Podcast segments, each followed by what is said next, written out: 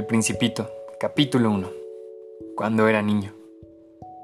Cuando yo tenía seis años, vi en un libro sobre la selva virgen que se titulaba Historias vividas, una magnífica lámina. Representaba una serpiente boa que se tragaba a una fiera. En el libro se afirmaba, la serpiente boa se traga su presa entera, sin masticarla. Luego ya no puede moverse y duerme durante los seis meses que dura su digestión. Reflexioné mucho en ese momento sobre las aventuras de la jungla, y a mi vez logré trazar con un lápiz de colores mi primer dibujo. Mi dibujo número uno era de esta manera. Enseñé mi obra de arte a las personas mayores y les pregunté si mi dibujo les daba miedo. ¿Por qué habría de asustar un sombrero? Me respondieron. Mi dibujo no representaba un sombrero representaba una serpiente boa que digiere un elefante. Dibujé entonces el interior de la serpiente boa a fin de que las personas mayores pudieran comprender. Siempre estas personas tienen necesidad de explicaciones. Mi dibujo número 2 era así. Las personas mayores me aconsejaron abandonar el dibujo de serpientes boas, ya fueran abiertas o cerradas y poner más interés en la geografía, la historia, el cálculo y la gramática. De esta manera a la edad de seis años abandoné una magnífica carrera de pintor. Había quedado desilusionado por el fracaso de mis dibujos número uno y número dos. Las personas mayores nunca pueden comprender algo por sí solas y es muy aburrido para los niños tener que darles una y otra vez explicaciones. Tuve pues que elegir otro oficio y aprendí a pilotear aviones. He volado un poco por todo el mundo y la geografía, en efecto, me ha servido de mucho. Al primer vistazo podía distinguir perfectamente la China de Arizona. Esto es muy útil sobre todo si se pierde uno durante la noche. A lo largo de mi vida he tenido multitud de contactos con multitud de gente seria. Viví mucho con personas mayores y las he conocido muy de cerca, pero esto no ha mejorado demasiado mi opinión sobre ellas. Cuando me he encontrado con alguien que me parecía un poco lúcido, lo he sometido a la experiencia de mi dibujo número uno que he conservado siempre. Quería saber si verdaderamente era un ser comprensivo. E invariablemente me contestaban siempre, es un sombrero. Me abstenía de hablarles de la serpiente boa, de la selva virgen y las estrellas. Poniéndome a su altura, les hablaba de Bright, de golf, de política y de corbatas.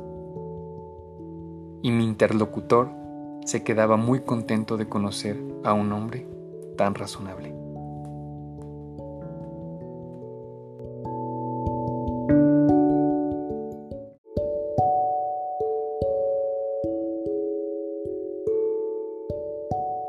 Capítulo 2 Viví así, solo nadie con quien poder hablar verdaderamente. Hasta cuando hace seis años tuve una avería en el desierto de Sahara. Algo se había estropeado en el motor. Como no llevaba conmigo ni mecánico ni pasajero alguno, me dispuse a realizar yo solo una reparación difícil. Era para mí una cuestión de vida o muerte, pues apenas tenía agua de beber para ocho días. La primera noche me dormí sobre la arena, a unas mil millas de distancia del lugar habitado más próximo. Estaba más aislado que un náufrago en una balsa en medio del océano. Imagínense. Pues mi sorpresa cuando al amanecer me despertó una extraña vocecita que decía, Por favor, píntame un cordero. ¿Eh? Píntame un cordero. Me puse en pie de un salto como herido por el rayo. Me froté los ojos, miré a mi alrededor. Vi a un extraordinario muchachito que me miraba gravemente. ahí tienen el mejor retrato que más tarde logré hacer de él. Aunque mi dibujo ciertamente es menos encantador que el modelo. Pero no es mía la culpa. Las personas mayores me desanimaron mi carrera de pintor a la edad de seis años y no había aprendido a dibujar otra cosa que boas cerradas y boas abiertas. Miré, pues aquella aparición con los ojos redondos de admiración. No hay que olvidar que me encontraba a unas mil millas de distancia del lugar habitado más próximo. Y ahora bien, el muchachito no me parecía ni perdido, ni muerto de cansancio, de hambre, de sed o de miedo. No tenía en absoluto la apariencia de un niño perdido en el desierto, a mil millas de distancia del lugar habitado más próximo. Cuando logré por fin articular palabra, le dije, pero, ¿qué haces tú por aquí?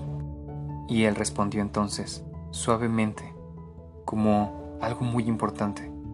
Por favor, píntame un cordero. Cuando el misterio es demasiado impresionante, es imposible desobedecer. Por absurdo que aquello me pareciera, a mil millas de distancia de todo lugar habitado y en peligro de muerte, saqué de mi bolsillo una hoja de papel y una pluma fuente. Recordé que yo había estudiado especialmente geografía, historia, cálculo y gramática, y le dije al muchachito, ya un poco malhumorado, no sabía dibujar. No importa, me respondió, píntame un cordero. Como nunca había dibujado un cordero, rehice para él uno de los únicos dibujos que yo era capaz de realizar, el de la serpiente boa cerrada.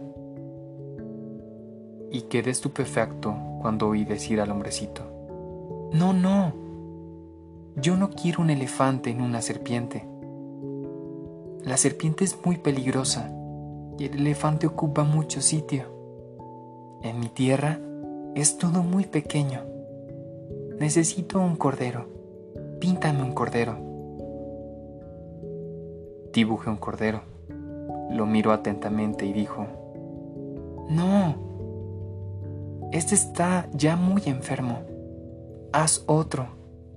Volví a dibujar. Mi amigo sonrió dulcemente, con indulgencia. ¿Ves? Esto no es un cordero, es un carnero. Tiene cuernos. Rehice nuevamente mi dibujo. Fue rechazado, igual que los anteriores. Este es demasiado viejo. Quiero un cordero que viva mucho tiempo. Pero ya de paciencia y deseoso de comenzar a desmontar el motor, garrapateé rápidamente este dibujo, se lo enseñé y lo agregué. Esta es la caja. El cordero que quieres está dentro. Con gran sorpresa mía el rostro de mi joven juez se iluminó. Así es como yo lo quería. ¿Crees que sea necesario mucha hierba para este cordero? ¿Por qué? Porque en mi tierra todo es tan pequeño. Se inclinó hacia el dibujo y exclamó, Bueno, no tan pequeño, está dormido. Y así fue como conocí al principito.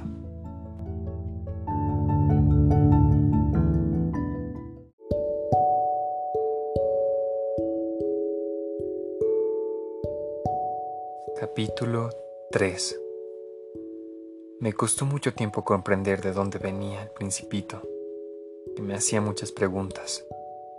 Jamás pareció oír las mías. Fueron palabras pronunciadas al azar, las que poco a poco me revelaron todo. Así, cuando distinguió por primera vez mi avión, y no dibujaré mi avión, por tratarse de un dibujo demasiado complicado para mí, me preguntó, ¿Qué cosa es esa? Eso no es una cosa. Eso vuela. Es un avión. Mi avión. Me sentí orgulloso de decirle que volaba. Él entonces gritó. ¿Cómo? ¿Has caído del cielo? Sí, le dije modestamente. Ah, qué curioso. y el principito lanzó una graciosa carcajada que me irritó mucho. Me gusta que mis desgracias se tomen en serio. Y añadió, Entonces, ¿tú también vienes del cielo? ¿De qué planeta eres tú? Divisé una luz en el misterio de su presencia y le pregunté bruscamente, ¿Tú vienes pues de otro planeta? Pero no me respondió. Movía lentamente la cabeza mirando detenidamente mi avión. Es cierto que encima de eso no puedes venir de muy lejos. Y se hundió en un sueño durante largo tiempo. Luego sacando de su bolsillo mi cordero, se abismó en la contemplación de su tesoro. Imagínense cómo me intrigó esta semiconfidencia sobre los otros planetas. Me esforcé, pues, en saber algo más. ¿De dónde vienes, muchachito? ¿Dónde está tu casa? ¿Dónde quieres llevarte, mi cordero? Después de meditar silenciosamente, me respondió. Lo bueno de la caja que me has dado es que por la noche le servirá de casa. Sin duda. Y si eres bueno, te daré también una cuerda y una estaca para atarlo durante el día. Esta proposición pareció chocar al principito. ¿Atarlo? ¡Qué idea más rara! Si no lo atas, se irá quién sabe dónde y se perderá. Mi amigo soltó una nueva carcajada. ¿Y dónde quieres que se vaya? No sé, a cualquier parte. Derecho, camino adelante. Entonces el principito señaló con gravedad. No importa. ¿Es tan pequeña mi tierra? Y agregó, quizás con un poco de melancolía. Derecho, camino adelante, no se puede ir muy lejos.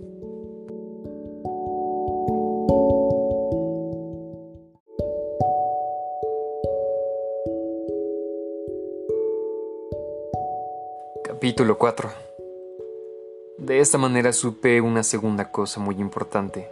Su planeta de origen era apenas más grande que una casa. Esto no podía asombrarme mucho. Sabía muy bien que aparte de los grandes planetas como la Tierra, Júpiter, Marte, Venus, a los cuales se les ha dado nombre, existen otros centenares de ellos, tan pequeños a veces que es difícil distinguirlos aún con la ayuda del telescopio. Cuando un astrónomo descubre uno de estos planetas, le da por nombre un número, le llama por ejemplo el asteroide 3251. Tengo poderosas razones para creer que el planeta del cual venía el principito era el asteroide P612. Este asteroide ha sido visto solo una vez con el telescopio en 1909 por un astrónomo turco. Este astrónomo hizo una gran demostración de su descubrimiento en un Congreso Internacional de Astronomía pero nadie le creyó a causa de su manera de vestir. Las personas mayores son así. Felizmente para la reputación del asteroide B612, un dictador turco impuso a su pueblo, bajo pena de muerte, el vestido a la europea. Entonces, el astrónomo volvió a dar cuenta de su descubrimiento en 1920, y como lucía un traje muy elegante, todo el mundo aceptó su demostración. Si les he contado de todos estos detalles sobre el asteroide B612 y hasta les he confiado su número, es por consideración a las personas mayores. A los mayores les gustan las cifras. Cuando se les habla de un nuevo amigo, jamás preguntan sobre lo esencial del mismo. Nunca se les ocurre preguntar qué tono tiene su voz, qué juegos prefiere, le gusta coleccionar mariposas, pero en cambio preguntan ¿Qué edad tiene? ¿Cuántos hermanos? ¿Cuánto pesa? ¿Cuánto gana su padre? Solamente con estos detalles creen conocerle. Si les decimos a las personas mayores, he visto una casa preciosa de ladrillo rosa, con geranios en las ventanas y palomas en el tejado, jamás llegarán a imaginarse cómo es esa casa. Es preciso decirles, He visto una casa que vale cien mil pesos. Entonces exclaman entusiasmados, ¡Oh, qué preciosa es! De tal manera, si les decimos, La prueba de que el principito ha existido está en que era un muchachito encantador, que reía y quería un cordero. Querer un cordero es prueba de que se existe. Las personas mayores se encogerán de hombros y nos dirán que somos unos niños. Pero si les decimos el planeta de donde venía el principito era el asteroide P612, quedarán convencidos y no se preocuparán de hacer más preguntas. Son así. No hay por qué guardarles rencor. Los niños deben ser muy indulgentes con las personas mayores. Para nosotros, que sabemos comprender la vida, nos burlamos tranquilamente de los números. A mí me habría gustado más comenzar esta historia a la manera de los cuentos de hadas. Me habría gustado decir, era una vez un principito que habitaba un planeta apenas más grande que él y que tenía necesidad de un amigo. Para aquellos que comprenden la vida, esto hubiera parecido más real, porque no me gusta que mi libro sea tomado a la ligera. Siento tanta pena al contar estos recuerdos Hace ya seis años que mi amigo se fue con su cordero, y si intento describirlo aquí es solo con el fin de no olvidarlo. Es muy triste olvidar a un amigo. No todos han tenido un amigo, y yo puedo llegar a ser como las personas mayores, que solo se interesan por las cifras. Para evitar esto he comprado una caja de lápices de colores es muy duro a mi edad ponerse a aprender a dibujar, cuando en toda la vida no se ha hecho otra tentativa que la de una boa abierta y una boa cerrada a la edad de seis años. Ciertamente que yo trataré de hacer retratos lo más parecido posibles, pero no estoy muy seguro de lograrlo.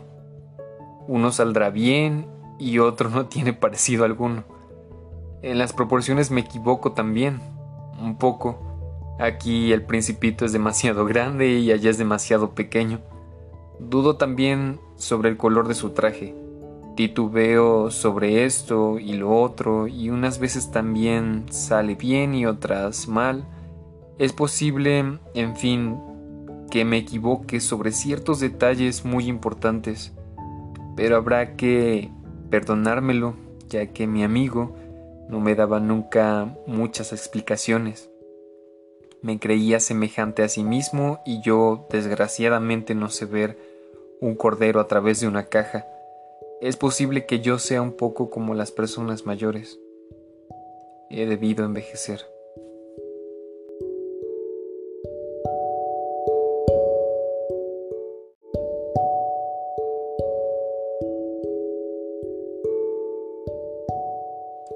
Capítulo 5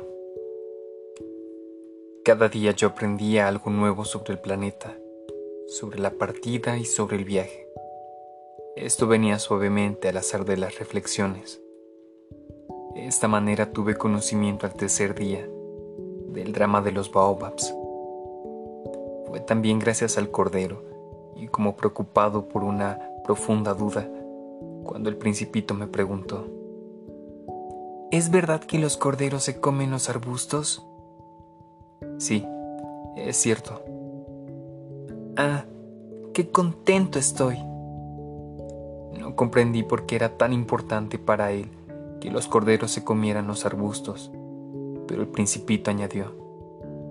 Entonces, ¿se comen también los baobabs? Le hice entender al principito que los baobabs no son arbustos, sino árboles tan grandes como iglesias, y que incluso si llevase consigo todo un rebaño de elefantes, el rebaño no lograría acabar con un solo baobab. Esta idea del rebaño de elefantes hizo reír al principito. Había que poner los elefantes unos sobre otros. Y luego añadió juiciosamente, los baobabs, antes de crecer, son muy pequeñitos es cierto, pero ¿por qué quieres que tus corderos coman baobabs? Me contestó, bueno, vamos. Como si hablara de una evidencia. Me fue necesario un gran esfuerzo de inteligencia para comprender por mí mismo este problema. En efecto, En el planeta del principito había, como en todos los planetas, hierbas buenas y hierbas malas. Por consiguiente, de buenas semillas salían buenas hierbas, y de las semillas malas, hierbas malas. Pero las semillas son invisibles, duermen en el secreto de la tierra, hasta que un buen día una de ellas tiene la fantasía de despertarse. Entonces, se alarga extendiendo hacia el sol, primero tímidamente, una encantadora ramita inofensiva. Si se trata de una ramita de rábano o de rosal, se le puede dejar que crezca como quiera, pero si se trata de una mala hierba, es preciso arrancarla inmediatamente, en cuanto uno ha sabido reconocerla. En el planeta del principito había semillas terribles, como las semillas del baobab. El suelo del planeta está infestado de ellas. Si un baobab no se arranca a tiempo, no hay manera de desembarazarse de él más tarde. Cubre todo el planeta y lo perfora con sus raíces. Y si el planeta es demasiado pequeño y los baobabs son numerosos, lo suelen estallar. Es cuestión de disciplina, me decía más tarde el principito. Cuando por la mañana uno termina de arreglarse, hay que hacer cuidadosamente la limpieza del planeta. Hay que dedicarse regularmente a arrancar los baobabs cuando se les distingue de los rosales, a los cuales se parecen mucho cuando son pequeñitos. Es un trabajo muy fastidioso pero muy fácil. Y un día me aconsejó que me dedicara a realizar un hermoso dibujo que hiciera comprender a los niños de la Tierra estas ideas. Si alguna vez viajan, me decía, esto podrá servirles mucho. A veces no hay inconveniente en dejar para más tarde el trabajo que se ha de hacer, pero tratándose de baobabs, el retraso es siempre una catástrofe. Yo he conocido un planeta habitado por un perezoso que descuidó tres arbustos. Siguiendo las indicaciones del principito, dibujé dicho planeta, aunque no me gusta el papel de moralista. El peligro de los baobabs es tan desconocido y los peligros que puede correr quien llegue a perderse en un asteroide son tan grandes que no vacilo en hacer una excepción y exclamar, Niños, atención con los baobabs y solo con el fin de advertir a mis amigos de estos peligros a que se exponen desde hace ya tiempo sin saberlo. Es por lo que trabajé y puse tanto empeño en realizar este dibujo. La lección que con ella podía dar valía la pena. Es muy posible que alguien me pregunte por qué no hay en este libro otros dibujos tan grandiosos como el dibujo de los baobabs. La respuesta es muy sencilla He tratado de hacerlos, pero no lo he logrado. Cuando dibujé los baobabs estaba animado por un sentimiento de urgencia.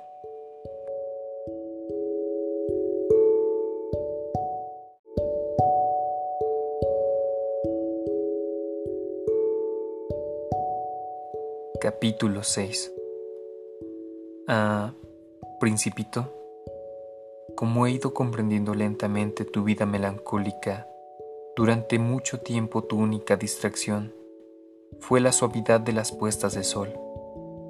Este nuevo detalle lo supe al cuarto día, cuando me dijiste, me gustan mucho las puestas de sol, vamos a ver una puesta de sol. Tendremos que esperar. ¿Esperar qué?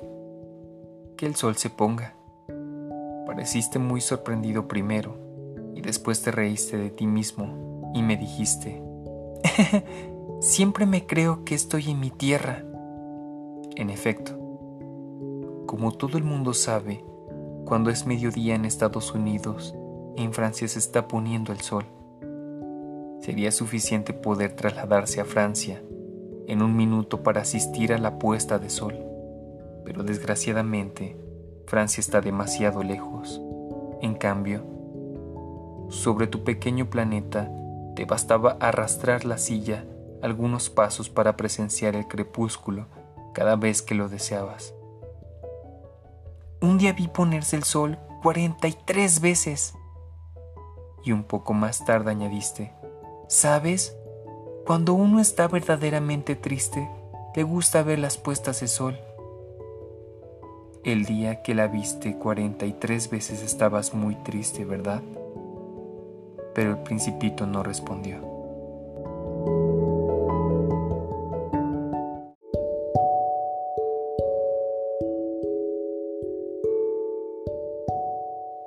Capítulo 7 Al quinto día, y también en relación con el Cordero, me fue revelado este otro secreto de la vida del principito. Me preguntó bruscamente y sin preámbulo, como resultado de un problema largamente meditado en silencio. Si un cordero se come los arbustos, se comerá también las flores, ¿no? Un cordero se come todo lo que encuentra. ¿Y también las flores que tienen espinas? Sí, también las flores que tienen espinas. Entonces, ¿para qué le sirven las espinas? Confieso que no lo sabía. Estaba yo muy ocupado tratando de destornillar un perno demasiado apretado del motor. La avería comenzaba a parecerme cosa grave y la circunstancia de que se estuviera agotando mi provisión de agua me hacía temer lo peor. ¿Para qué sirven las espinas? El principito no permitía nunca que se dejara sin respuesta una pregunta formulada por él irritado por la resistencia que me oponía el perno, le respondí lo primero que se me ocurrió. Las espinas no sirven para nada. Son pura maldad de las flores. Oh.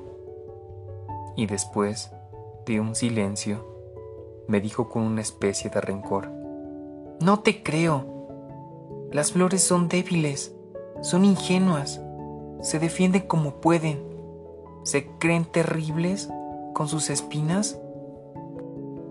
No le respondí nada. En aquel momento me estaba diciendo a mí mismo, si este perno me resiste un poco más, lo haré saltar de un martillazo. El principito me interrumpió de nuevo mis pensamientos. ¿Tú crees que las flores... No, no creo nada. Te he respondido cualquier cosa para que te calles. Tengo que ocuparme de cosas serias. Me miro estupefacto. ¿De cosas serias? Me miraba con mi martillo en la mano, los dedos llenos de grasa e inclinado sobre algo que le parecía muy feo. Hablas como las personas mayores. Me avergonzó un poco, pero él, implacable, añadió. Lo confundes todo. Todo lo mezclas. Estaba verdaderamente irritado. Sacudía la cabeza, agitando al viento sus cabellos dorados. Conozco un planeta donde vive un señor muy colorado, que nunca ha olido una flor, ni ha mirado una estrella, y que jamás ha querido a nadie. En toda su vida no ha hecho más que sumas y todo el día se la pasa repitiendo como tú, soy un hombre serio, soy un hombre serio. Al parecer, esto le llena de orgullo, pero eso no es un hombre, es un hongo. ¿Un qué? Un hongo. El principito estaba pálido de cólera. Hace millones de años que las flores tienen espinas y hace millones de años que los corderos, a pesar de las espinas, se comen las flores. Es que no es cosa seria averiguar por qué las flores pierden el tiempo fabricando espinas que no les sirven para nada. Es que no es importante la guerra de los corderos y las flores. ¿No es esto más serio e importante que las sumas de un señor gordo y colorado? Y si yo sé de una flor única en el mundo y que no existe ninguna parte más que en mi planeta, si yo sé que un buen día un corderillo puede aniquilarla sin darse cuenta de ello, ¿es que esto no es importante? El principito enrojeció y después continuó. Si alguien ama una flor de la que solo existe un ejemplar en millones y millones de estrellas, basta que las mire para ser dichoso. Puede decirse satisfecho. Mi flor está allí, en alguna parte, pero si el cordero se la come, para él es como si de pronto todas las estrellas se apagaran. ¿Y esto no es importante? No pudo decir más y estalló bruscamente en sollozos.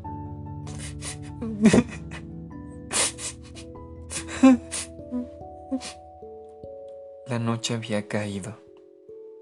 Yo había soltado las herramientas y ya no importaba nada el martillo, el perno, la sed y la muerte. Había una estrella en un planeta, el mío, la Tierra, un principito a quien consolar.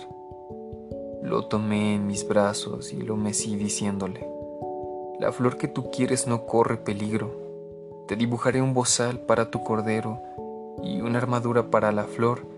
Te... Mm, no sabía qué decirle, cómo consolarle y hacer que tuviera nuevamente confianza en mí.